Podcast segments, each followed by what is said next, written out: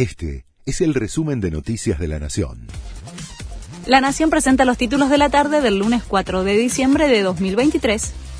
Juan Grabois le respondió a Alberto Fernández sobre la pobreza. El presidente había puesto en duda la medición que registra la cantidad de pobres que hay en el país y dijo que si los números de su gestión fueran oficiales, la Argentina estaría estallada.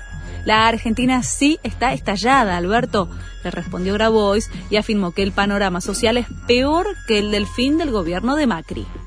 Más de 30 funcionarios de gobierno presentaron sus renuncias que se harán efectivas el 10 de diciembre. Se destaca la de Ilvana Volnovich de PAMI, Silvina Batakis de Nación, Emilio Pérsico de Desarrollo Social y Daniel Menéndez del Consejo de Economía Popular, entre otros.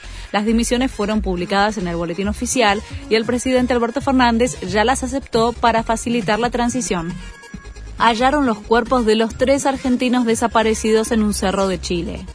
Los carabineros informaron el hallazgo.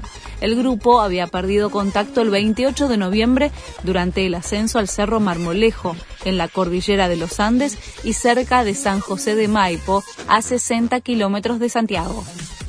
Israel elevó el nivel de alerta de viaje en 80 países, incluida la Argentina. La amenaza aumentó de 1 a 2 en varios países sudamericanos donde hay comunidades judías más numerosas. El Consejo de Seguridad Nacional mencionó un aumento de los esfuerzos de Irán y sus apoderados para dañar objetivos israelíes y judíos en todo el mundo. Designaron a una nueva jueza en la causa que investiga los padrones en Boca.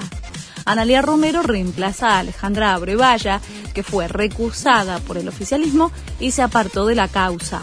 Romero fue designada para llevar adelante la causa que investiga los padrones de socios de Boca, por los que fueron suspendidas las elecciones de ayer. Este fue el resumen de Noticias de la Nación.